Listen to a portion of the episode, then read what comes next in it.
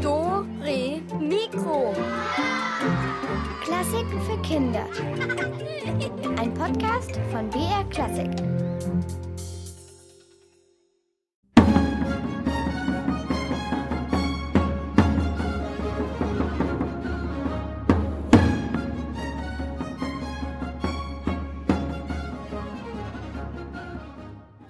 Hallihallo, herzlich willkommen zu Dore Mikro. Hier ist Julia Schölzel. Und Achtung, wir müssen jetzt erstmal ganz gerade sitzen. Kerzen gerade, Bauch rein, Kopf hoch, Kinn nach unten. Na, wie fühlt sich das an? Also ich würde sagen, so auf die Dauer hier am Mikrofon ein bisschen steif. Aber manchmal ist das gerade in der Musik total wichtig. Das Aufrechte, das Gestreckte, mal als Instrument, mal als spezielles Ding, äh, mal als Rhythmus und bei uns sogar in ganz steifen Rätseln. Da könnt ihr dann was Tolles gewinnen. Verrate ich später was genau. All das hören wir uns heute mal ganz gerade und genau an. Was könnte in der Musik gerade sein? Also nehmen wir doch mal einen Ton. Kann der gerade sein? Ähm, ich singe jetzt mal einen Ton und mal gucken, ob der gerade kommt. Ja, hm.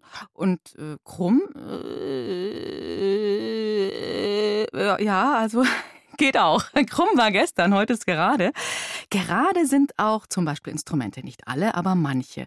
Und wir hören Instrument, das ist gerade. Das ist so groß, das würde nicht in meine Fahrradtasche passen, auch nicht in meinen Radlanhänger, aber in ein langes Zugabteil. Und man kann es sogar tragen. Was könnte das sein? Es ist aus Holz, man bläst hinein und es klingt dunkel und warm. Ne? Habt ihr schon erraten? Wir hören es jetzt mal. Und zwar hier im Doppelback. Dieses Instrument, das ich meine.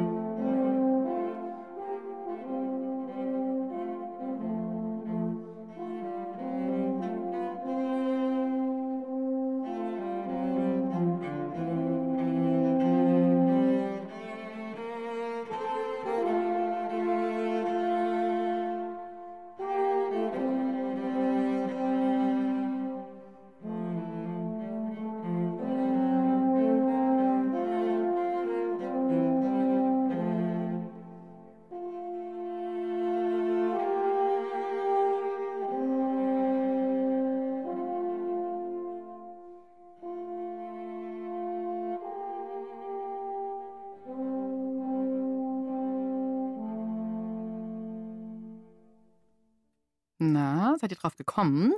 Das ist das Alphorn. Und wie sieht ein Alphorn aus? Habt ihr schon mal eins gesehen? Es ist zum größten Teil ganz gerade. Nicht so wie die Berge, in denen es gespielt wird. Die sind ja krumm und schief, die Buckel, die Hügel, die Gipfel, die Almen, die Kühe sind bucklig, die Kuhfladen sind rund.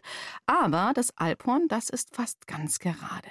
Ob deshalb nur gerade Töne aus dem Alphorn kommen? Hm, gute Frage. Uta Seiler hat sich auf den Weg gemacht, zusammen mit Paula. Beide sind viele Kurven gefahren bis ins Allgäu, um Jörg Pöschel zu besuchen, der dieses fast ganz gerade Alphorn-Ding besitzt. Das wird extra in einer Spezialtasche transportiert und sieht von außen schon mal richtig geheimnisvoll aus. Schaut ein bisschen aus wie ein Stiefel.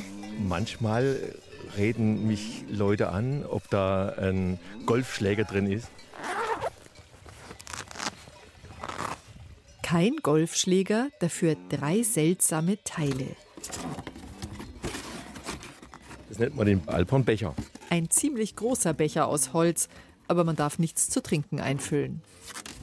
Jetzt kommt noch ein Stiel aus der Tasche. Das Mittelrohr nennt man das. Ein stinknormales Rohr. Jetzt kommt einer der entscheidenden Teile und es ist Handrohr. Eins, zwei, drei, schnell dabei. Jörg baut alles zusammen. Oh, Paula, jetzt steht hier ein Riese neben dir. Das schaut ziemlich groß aus. Es ähnelt jetzt auch schon einem Baum, der noch nicht ganz ausgewachsen ist, aber schon fast ausgewachsen. Das ist ein Alphorn. Dieses Alphorn steht neben Paula und ist dreimal so groß wie sie. Trotzdem kann sie darauf spielen, ohne auf eine Leiter zu steigen. Das Alphorn ist unten krumm und gebogen. Dort, wo das Rohr in den Becher übergeht, ist eine Kurve mit einem Fuß. Da kann man das Alphorn abstellen. Das schaut dann ungefähr so aus, wie wenn von deinem Mund aus eine Rutschbahn zum Boden runterginge. Man hat die ja auch im Berg gesucht, die so rund gewachsen sind, so krumm aus dem Berg raus und damit kommt diese Biegung zustande. Dieses Alphorn ist also ein ausgehöhlter Baumstamm. Damit Jörg ihn gut in der Tasche herumtragen kann, wurde er in drei Teile zersägt, die man dann ganz leicht wieder zusammenstecken kann. Ohne Luft ist das Alphorn wie tot. Es gibt keinen Mucks von sich. Wir atmen in den Bauch, das ist der Luftballon. So richtig schön machen wir den Bauch dick und oben der Nippel vom Luftballon ist im Endeffekt unsere Lippen. Wann ist ein hoher Ton beim Luftballon rausgekommen? Wenn du arg ziehst, oder? Und lässt das ein bisschen locker, dann macht man ja. Das sind hohe Töne, das sind tiefere Töne.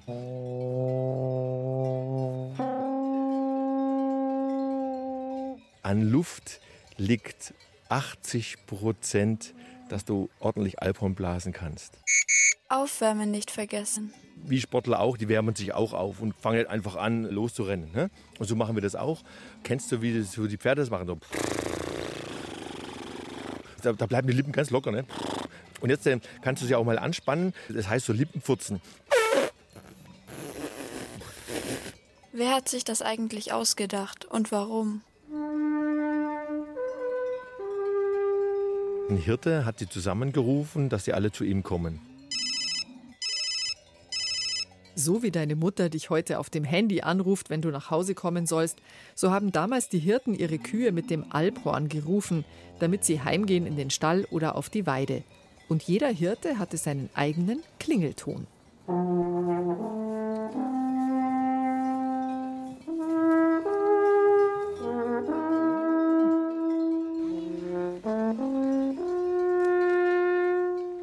Mögen das Tiere das Alphorn?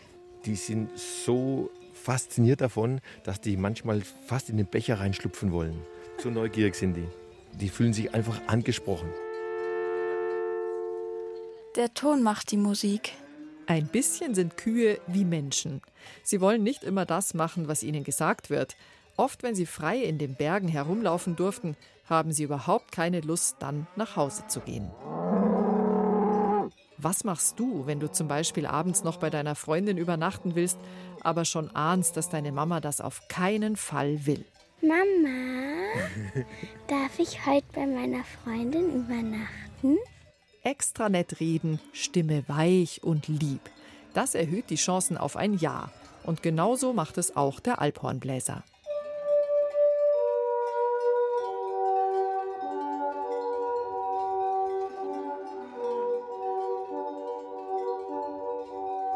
Was gefällt dir daran? Du hast es auch selber jetzt gerade gemerkt, du stehst ordentlich da. Dann kommt keiner und tut dich so schnell umkicken. Du kommst zur Ruhe, raus aus der Hektik, geh mal nochmal da in die Schule und da nochmal in den Kurs und das muss ich noch machen und das muss ich noch machen.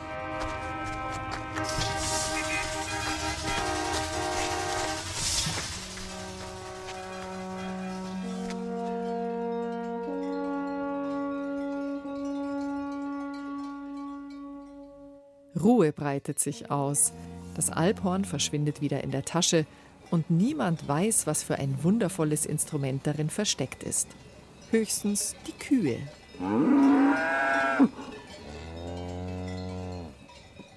Gerade schön ist es mit dem Alphorn. Das finden auch die Rindviecher ja, auf der Alm.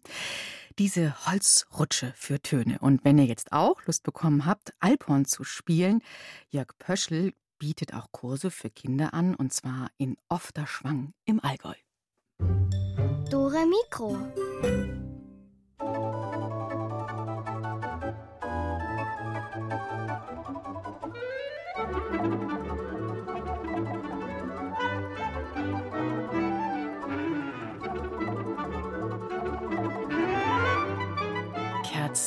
Gerade geht es bei uns heute zu in Dore Mikro. Und nicht nur Instrumente können gerade sein, wie vorhin das Alphorn. Es gibt noch etwas, was ganz gerade ist, was man nie hört, äh, was fast unsichtbar ist, aber was nahezu bei jedem Orchesterkonzert dabei ist. Hm? Habt ihr schon eine Idee? Vielleicht noch ein paar Tipps. Es ist ein bisschen länger als ein Lineal in der Schule. Es ist dünner als ein asiatisches Essstäbchen. Und es hat an einem Ende einen Knubbel aus Kork. Hm, was könnte das sein? Es ist ein Taktstock. Wenn ein Orchester spielt, dann wirbelt der Taktstock meist in den Händen der Dirigentin oder des Dirigenten. Er tanzt, er schwingt ganz leicht. Manchmal macht er auch ein paar Tupfer in der Luft, so als würde man feine Seifenblasen damit anpieksen. Natürlich kann man auch ohne Taktstock dirigieren, aber oft macht er es für die Musiker leichter zu erkennen, was denn die Dirigentin oder der Dirigent meint. Und über dieses zierliche Ding, dieses weiße Holzstäbchen, das dünner als ein Bleistift ist und vorne richtig spitz wie ein Degen, da gibt es ganz viele Geschichten. Barbara Weiß hat ein paar davon für uns gesammelt. Alle sind aufmerksam. Die Orchestermusiker schauen zum Dirigenten nach vorne. Wenn er den Taktstock hebt, beginnen sie zu spielen.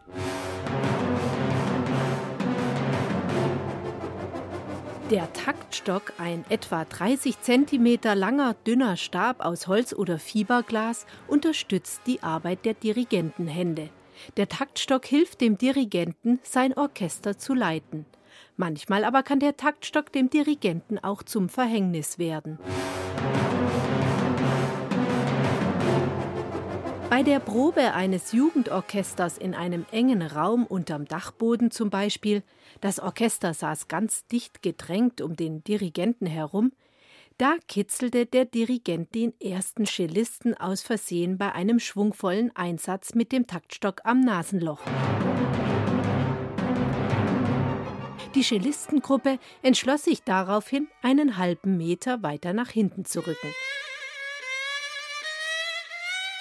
Oder es wird auch von einem Dirigenten erzählt, der sich mit seinem Stab im Bogen des Solo-Violinisten verfangen hat. Bis Geiger und Dirigent sich wieder auseinandersortiert hatten, spielte das Orchester einfach alleine weiter.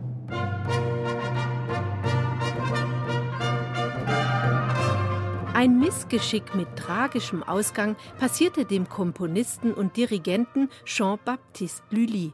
Damals vor knapp 400 Jahren haben die Dirigenten allerdings noch nicht mit dem Taktstock dirigiert.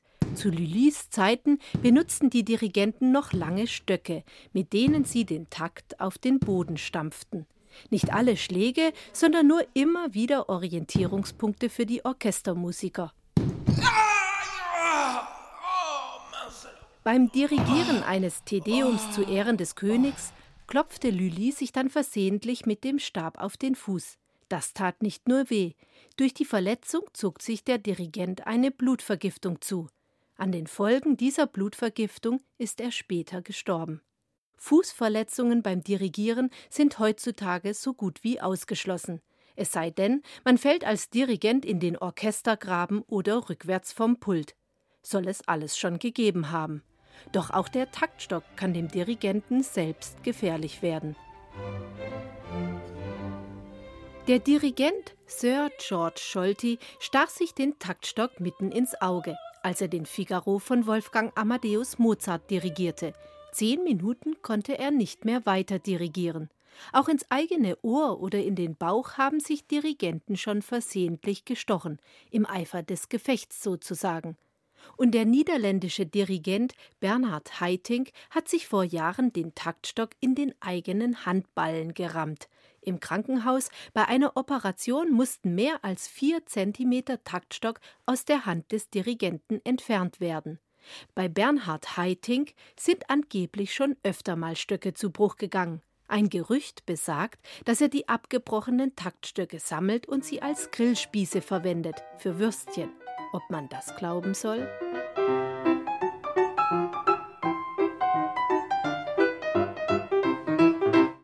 was es nicht alles gibt für Geschichten und Erlebnisse rund um den Taktstock. Bei uns könnt ihr gleich einen Gewinn, nein, nicht zum Aufspießen, sondern zum Dirigieren. Dann könnt ihr mal ausprobieren, wer sich von euch dirigieren lässt. Wir marschieren jetzt geradeaus zu auf unsere Rätselkiste und zwar mit einem Marsch von Mozart.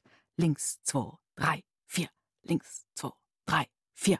Links, zwei, drei, vier. Links, zwei, drei und links, vier.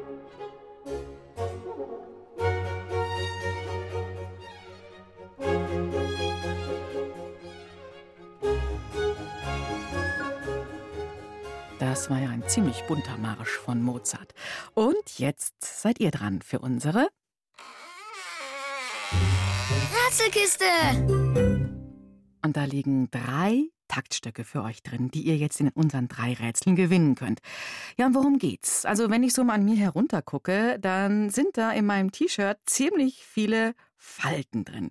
Es ist nicht besonders gerade und glatt gebügelt. Aber es gibt einen Winzling mit Namen Heinz L. Mann. Der bügelt für sein Leben gern. Und am allerliebsten bügelt er Musikstücke. Die macht er glatt, platt und gerade. Das Problem ist nur, wenn man ein Musikstück bügelt, also alles gerade und flach macht, dann gibt es auch keinen faltenreichen, abwechslungsreichen Rhythmus mehr und auch der Takt, der ist irgendwie ein bisschen kaputt. Eure Aufgabe ist es nun in unseren Rätseln, könnt ihr das glatt gebügelte Musikstück auch ohne Takt und Rhythmus erkennen. Das ist gar nicht so leicht, man muss ganz schön gut zuhören. Und ihr könnt gewinnen einen Taktstock. Hier für euch das erste Rätsel mit dem glatt gebügelten Musikstück.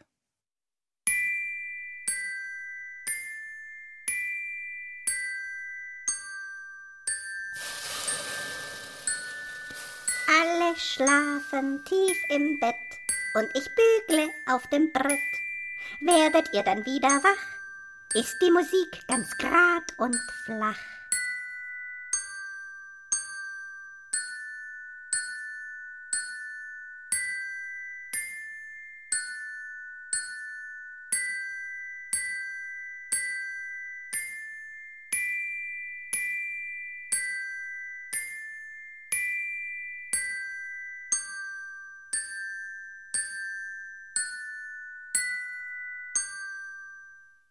Mann, das klingt komisch. Es ist, aber irgendwie kommt es mir bekannt vor und ich glaube, ich kenne das Lied im Zusammenhang mit einem, mit einem Märchen. Wer von euch kommt drauf?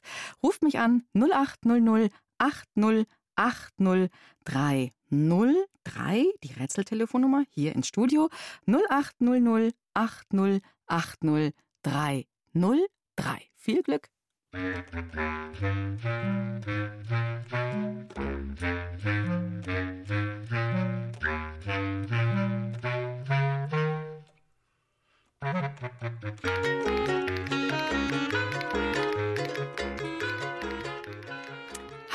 hier ist Julia. Und wer ist denn da in der Leitung? Hallo, hier ist die Amelie. Hallo, Amelie. Hi. Hm, Was glaubst denn du, was das für ein Lied war, das da dieser Heinz L. Mann, dieser Musik Ähm. Händel und Gretel? Ja! Super! Wie schnell bist du drauf gekommen, Amelie? Nach den ersten Ähm, Tönen schon? Nee, eher am Schluss. Ja, ich habe das vorher auch ausprobiert. Ich fand das ziemlich schwierig. Man ist doch, Ja. man ist doch ziemlich mit dem Rhythmus verbunden. Und wenn der so ganz gerade und gleichmäßig ist, dann äh, ist es schwierig, so ein Stück zu erkennen. Mhm. Hm? Ja.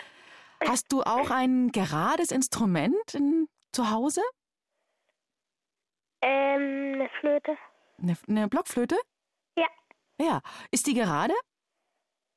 Ja, also ungefähr schon. Ungefähr schon, gell? Die hat so, hat die so ein paar, ähm, da wo man sie zusammenstecken kann an den Enden, ist dann so ein bisschen so was Rundes. Mhm. mhm. Schön. Ja. Und ist es schwierig, gerade Töne zu spielen auf der Blockflöte? Äh, ja, also für den Anfang schon. Aber du kannst es mittlerweile. Ja. Was muss man da machen mit der Luft? Dass Man der, darf halt nicht zu viel und auch nicht zu wenig ranlassen. ah, das muss ganz regelmäßig strömen, so dieser Luft. Mhm. Aha. Ja, das kommt mit der Zeit, gell? Wenn man dann so ein bisschen übt. Und das nicht, dass das so, äh, so wabbert, gell?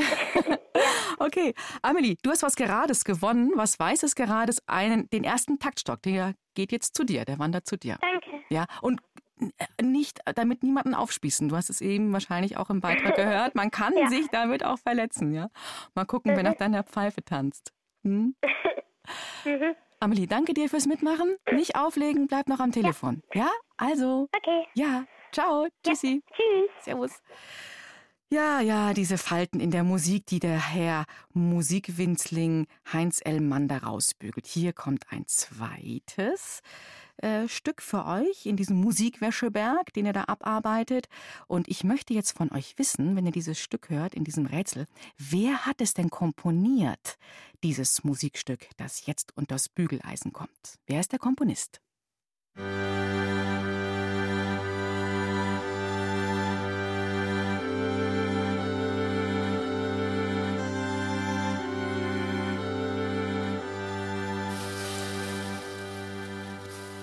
Schlafmusik und Wachmusik, Stillmusik und Krachmusik.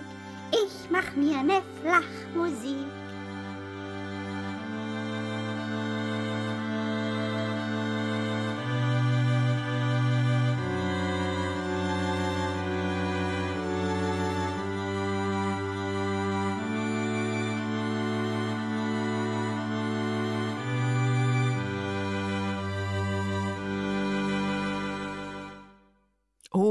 Ob das immer so gut ist, wenn man alle Falten aus der Musik rausbügelt. Hm.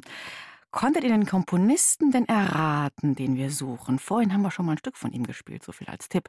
Hier die Telefonnummer im Studio 0800 80 80 303.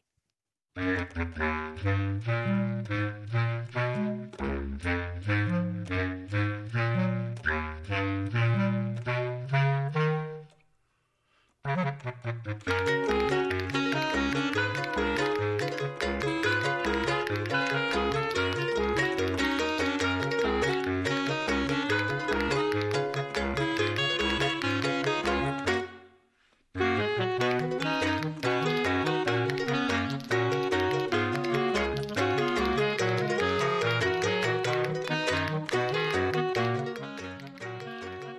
Ist Julia und wer hat die Rätseltelefonnummer gewählt? Wer ist denn am Telefon? Hier ist der Maxi. Hallo Maxi. Was glaubst du, welcher Komponist hat dieses glatt gebügelte Musikstück komponiert? Mozart. Ja. Super. Prima, Maxi. Maxi, hast du auch ein Instrument, so wie die Amelie vorhin am Telefon, das auch gerade ist? Naja, ich habe kein Instrument, aber ich bin Sänger im Chor. Ich habe schon mal im Dom gesungen. Oh, ja, und, und da muss man auch, als Sänger, muss man da gerade stehen, glaube ich, oder? Ja. Schon, oder? Mhm. Oder macht ihr euch da ganz krumm und bucklig und wie so, wie so Zwerge, die ihr dann da singt? Nee, glaube ich nicht, oder? Nein. Und wenn man so gerade steht, kannst du dann, kann man wahrscheinlich auch besser singen. Hm? Ja, glaub schon. Glaubst du schon? Was hast du da aufgeführt im Dom? Ja, ein paar Lieder. Mhm. Und in welchem Dom war das? Im Regensburger Dom. Ah, okay. Cool. Wie hat's geklungen? Wie war die, wie hat's dir denn, hat's dir Spaß gemacht, da zu stehen und in dieser Riesenkirche zu Ja, ja. War gut. Ja. Naja, Ja. ging so, okay. ja. Alles klar. Jetzt kriegst du von uns einen Taktstock zugeschickt. Den hast du gerade so, soeben gewonnen. Dankeschön. Gerne. Und dann auch damit gut aufpassen, ne? Niemanden aufspießen. Okay, alles klar.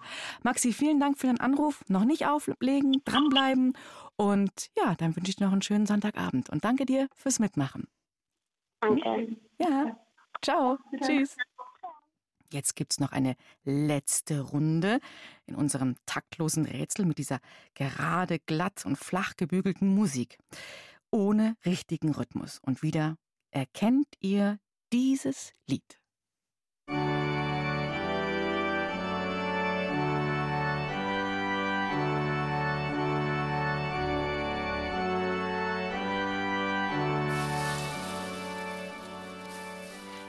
Und her mein Eisen flitzt, jede Note drunter schwitzt.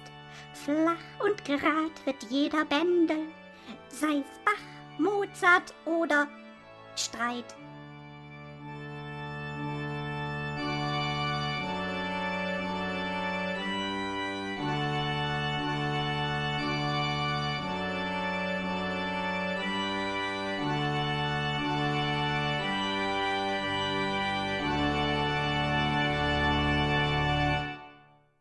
Ich glaube, das ist das schwierigste Rätsel. Oh, oh, oh.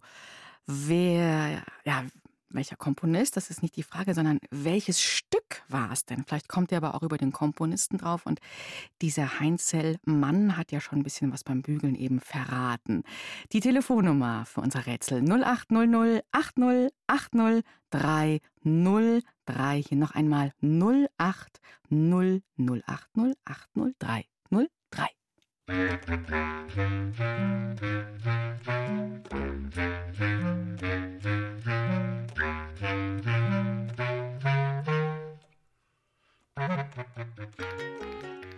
das ging flott. Hier ist Julia und wer ist da dran? Hallo, hier ist die Charlotte. Hallo, Charlotte. Äh, konntest du es erraten? Ich fand's schwierig. Ich glaube, kling, klack, kling, klingelingeling.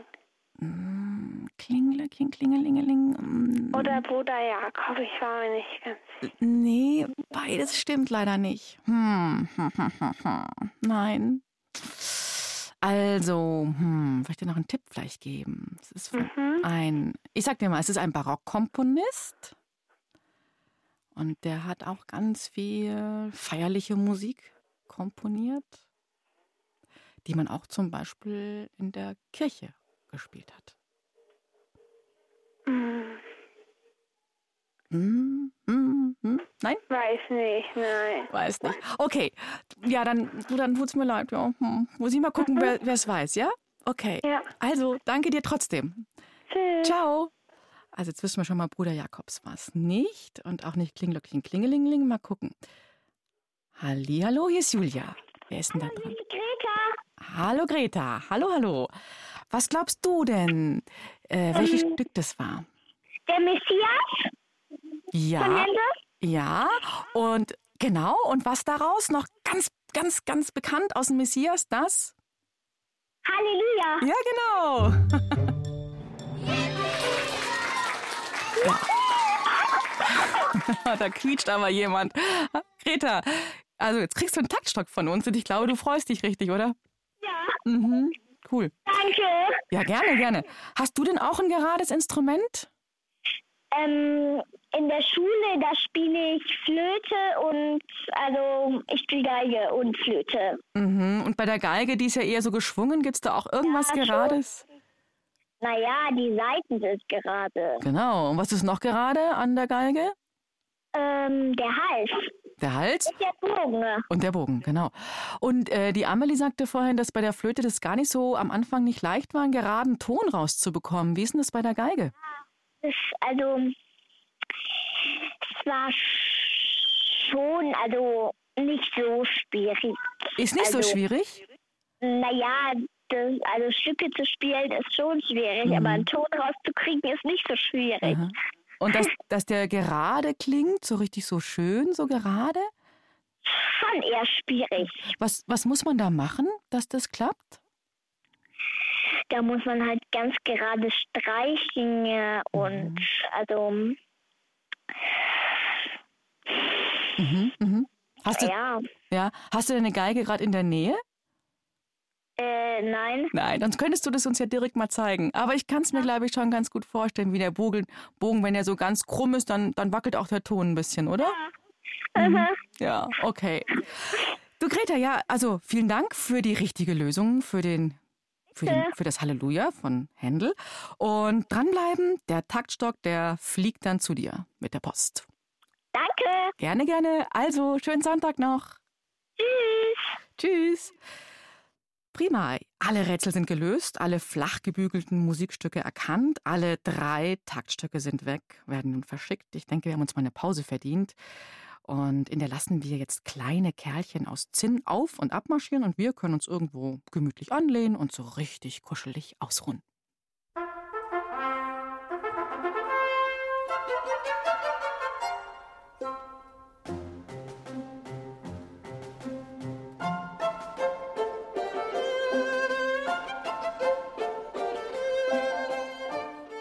Sitzen gerade geht es bei uns heute zu in Dore Mikro. Und man kann ja ganz gerade sitzen oder auch gerade stehen. Ungefähr so, wenn ich jetzt aufstehe, dann äh, bin ich etwas höher als das Mikrofon und ich recke mich. Und ja, aber man kann natürlich nicht nur gerade stehen, man kann auch ganz gerade liegen.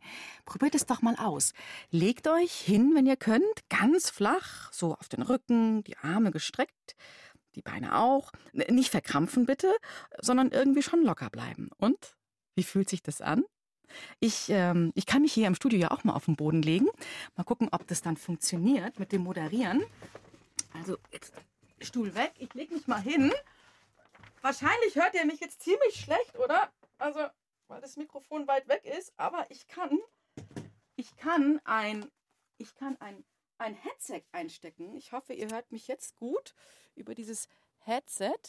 Und ja, das ist nämlich direkt an meinem Mund. Und jetzt lege ich mich hier auf den Boden im Studio und versuche mal zu moderieren. Ja, oh, eigentlich ganz gemütlich.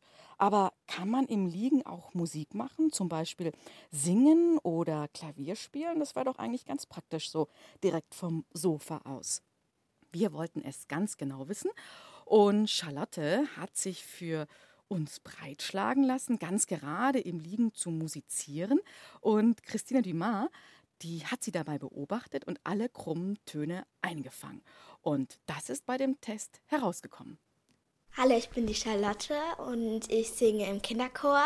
Ich spiele auch Klavier und heute will ich das Experiment machen, wie es sich anfühlt, wenn ich im Liegen singe oder im Liegen Klavier spiele. Normalerweise stelle ich mich hin und dann singe ich einfach gerade und die Brust meistens raus und den Kopf auch gerade.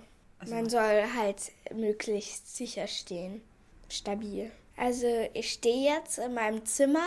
Ich stehe jetzt ganz gerade in der Singstellung quasi Bruder Jakob, Bruder Jakob, schläfst du noch, schläfst du noch?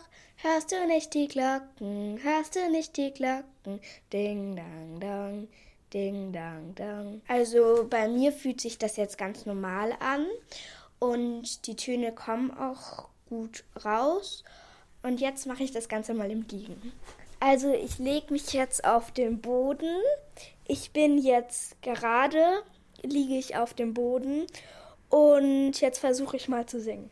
Bruder Jakob, Bruder Jakob, schläfst du nach, schläfst du nach, hörst du nicht die Glocken, hörst du nicht die Glocken, ding dang dong.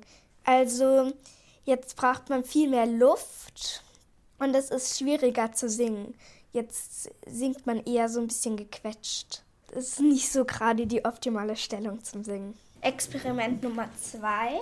Ich sitze jetzt hier gerade an meinem Klavierhocker äh, vor meinem Klavier und jetzt teste ich mal ganz normal zu spielen. Ich sitze ganz gerade auf meinem Klavierhocker, die Hände locker auf dem Klavier.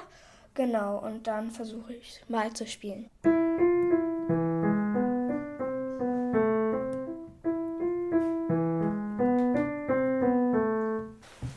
Also ich lege jetzt mich auf meinen Klavierhocker. Gerade. Äh, jetzt brauchen wir noch mal einen Stuhl, dass wir meine Beine drauf kriegen. Was macht denn ihr hier Verrücktes jetzt im Liegen spielen? Das ist ein Experiment, im Liegen Klavier zu spielen. Das ist ziemlich lustig. Ich habe mir jetzt einen Stuhl an meinen Klavierhocker gezogen, dass da meine Beine drauf passen. Ich liege jetzt und jetzt sortiere ich erstmal die Hände, wo die in echt wirklich hingehören. Und dann versuche ich zu spielen. Also ich schaue jetzt nur an die Decke und ich versuche jetzt das Stück auswendig zu spielen.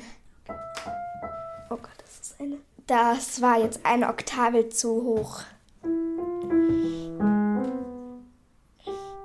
Jetzt habe ich mich schon vertan. Jetzt finde ich nicht mehr die Tasten. So habe ich kurz hingeschaut, sonst hätte ich nicht mehr die Tasten gefunden.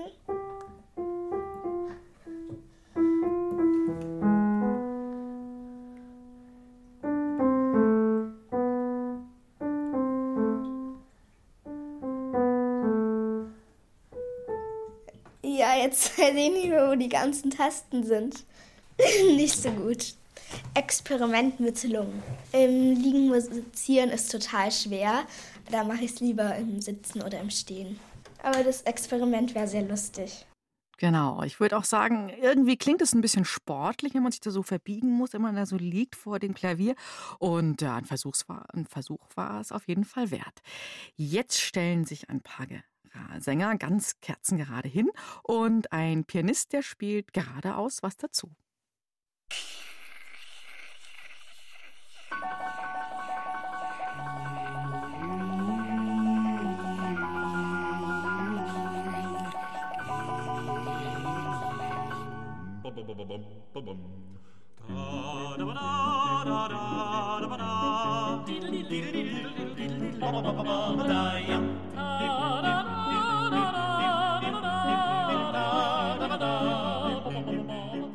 Das war eben der ungarische Tanz in G-Moll von Johannes Brahms, komponiert eigentlich ein Stück für Klavier, das zwei Klavierspieler gleichzeitig spielen. Aber die Sänger von den Sinfonikern, die haben dem noch eine ganz besondere Färbung verliehen. Einer, der das gerade Sitzen, die gute Haltung sehr fleißig geübt hat, ist auch ein ganz spezieller Pianist. In unserer Geschichte von Silke Wolfram nimmt aber dieser gewisse Pianist dieses Gerade-Sein ein bisschen zu genau, finde ich. Hm? Burkhard Derbinos erzählt euch mal in dieser Geschichte, was da passiert ist. Disziplin, Disziplin, Disziplin. Das war das Lebensmotto von Fritz Stritz, und nur dank seiner eisernen Disziplin hatte er es zu einem der berühmtesten Konzertpianisten des Universums gebracht. Falls ihr nicht wisst, was Disziplin ist, es heißt so viel wie seinen inneren Schweinehund überwinden, immer das zu tun, wozu man gar keine Lust hat, alles, was man sich vorgenommen hat, einhalten und am besten noch eins draufsetzen. Also nicht nur sieben Stunden am Tag Klavier üben, sondern acht. Dank dieser Disziplin also war Fritz Stritz ein angesehener Musiker geworden. Er spielte immer nur die schwierigsten Stücke, immer auswendig und immer fehlerfrei.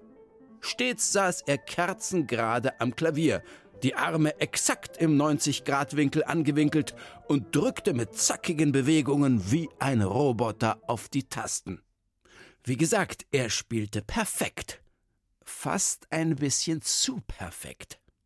Manchen fehlte bei ihm das gewisse Etwas, irgendetwas Besonderes, vielleicht sogar Magisches.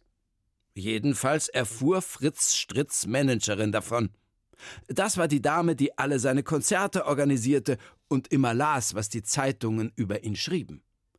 Diese Managerin wusste, dass Fritz Stritz sehr leicht wütend wurde und deswegen erzählte sie ihm nur ganz vorsichtig, dass sein Publikum noch nicht vollkommen begeistert von ihm war.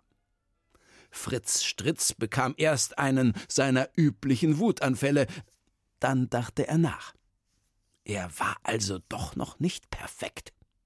Das konnte ja nur an einem Disziplinfehler liegen. Irgendwo musste er noch zu nachlässig, zu wenig streng mit sich selbst gewesen sein.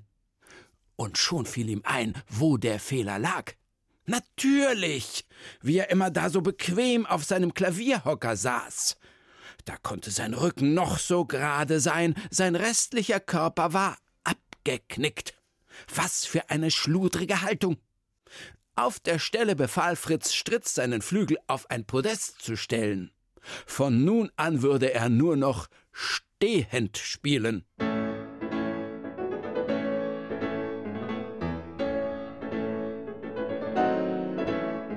Sein nächstes Konzert als Stehpianist brachte ihm auch tatsächlich große Aufmerksamkeit. Zeitungen und Fernsehen berichteten über ihn, aber das gewisse Etwas, da waren sich die Konzertkritiker einig, das fehlte immer noch. Als Fritz Stritz davon erfuhr, wurde er wie immer zornig und kam dann zu dem Schluss, dass es dann wohl einfach dem Publikum an Haltung fehlte. Bei seinem nächsten Konzert betrat er, wie immer, im Stechschritt die Bühne und plärrte in zackigem Befehlston Stillgestanden! woraufhin sich das Publikum erschrocken erhob. Fritz Stritz schritt die Reihen ab und verbesserte die Haltung der Zuschauer. Hier war noch ein Rücken krumm, dort ein Bein leicht angewinkelt. Als alle Zuschauer wie Zinnsoldaten aufgereiht standen, stellte Fritz Stritz sich ans Klavier und spielte zackig einen Marsch.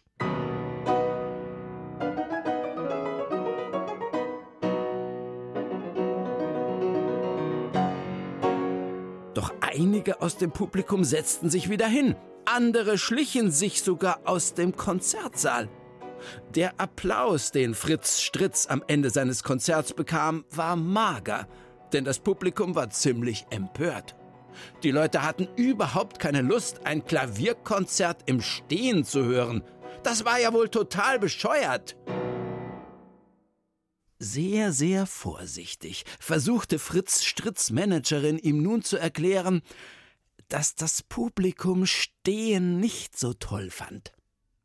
Der Pianist reagierte darauf geradezu verzweifelt. Was hatte er nun wieder übersehen? Noch kerzengerader ging es nun wirklich nicht mehr. Bei dem Wort Kerze kam ihm plötzlich eine Erinnerung in den Sinn, eine Erinnerung an seine Kindheit. Im Turnunterricht hatte er als Kind manchmal die Kerze gemacht. Dabei musste man sich auf den Rücken legen und die Beine im 90-Grad-Winkel kerzengerade nach oben strecken. Das war es. In dieser Position würde das Klavierspielen eine echte Herausforderung werden. Ungemütlicher ging es eigentlich nicht.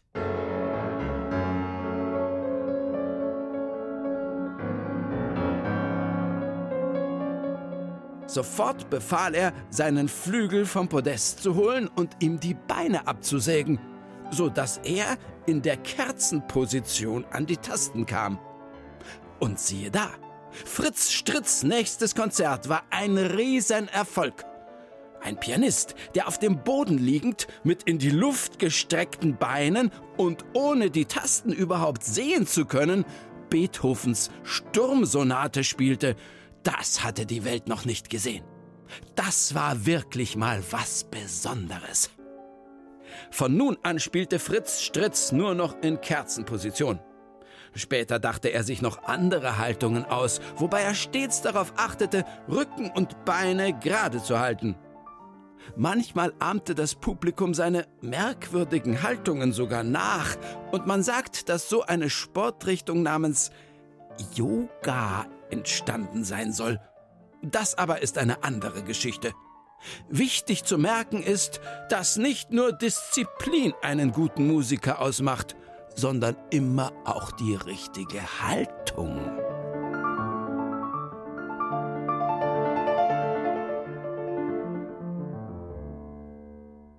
Gut zu wissen. Vielleicht ist das auch beim Moderieren so die richtige Haltung. Das war eine richtige Erfolgsgeschichte des Pianisten Fritz Stretz. Und apropos Sturmsonate und Beethoven. Nächstes Jahr feiern wir ganz groß den 250. Geburtstag dieses Komponisten, dieses Ludwig van Beethoven. Ein berühmter Musiker, der vielleicht auch mal Kerzen gerade im Stehen komponiert hat. Sogar auch vielleicht im Liegen, wer weiß. Was fällt denn euch zu Beethoven ein? Eine Geschichte, ein eigenes Musikstück, eine witzige Zeichnung, ein Comic oder vielleicht ein kleines Video? Dann könnt ihr bei unserem Beethoven-Wettbewerb mitmachen und natürlich was Tolles gewinnen. Wie das alles geht, das findet ihr auf unserer Homepage br.de-kinder-beethoven. Da könnt ihr mitmachen bei unserem Beethoven-Wettbewerb. Und wir hören jetzt noch was von diesem Komponisten Beethoven, was Lottes für Orchester. Das war's für heute. Kerzengerade steuern wir auf die 18 Uhr Nachrichten zu. Ich sag Servus, ciao und auf Wiederhören. Eine schöne Woche wünscht euch Julia Schölzel und hier der Beethoven wie versprochen. Tschüss.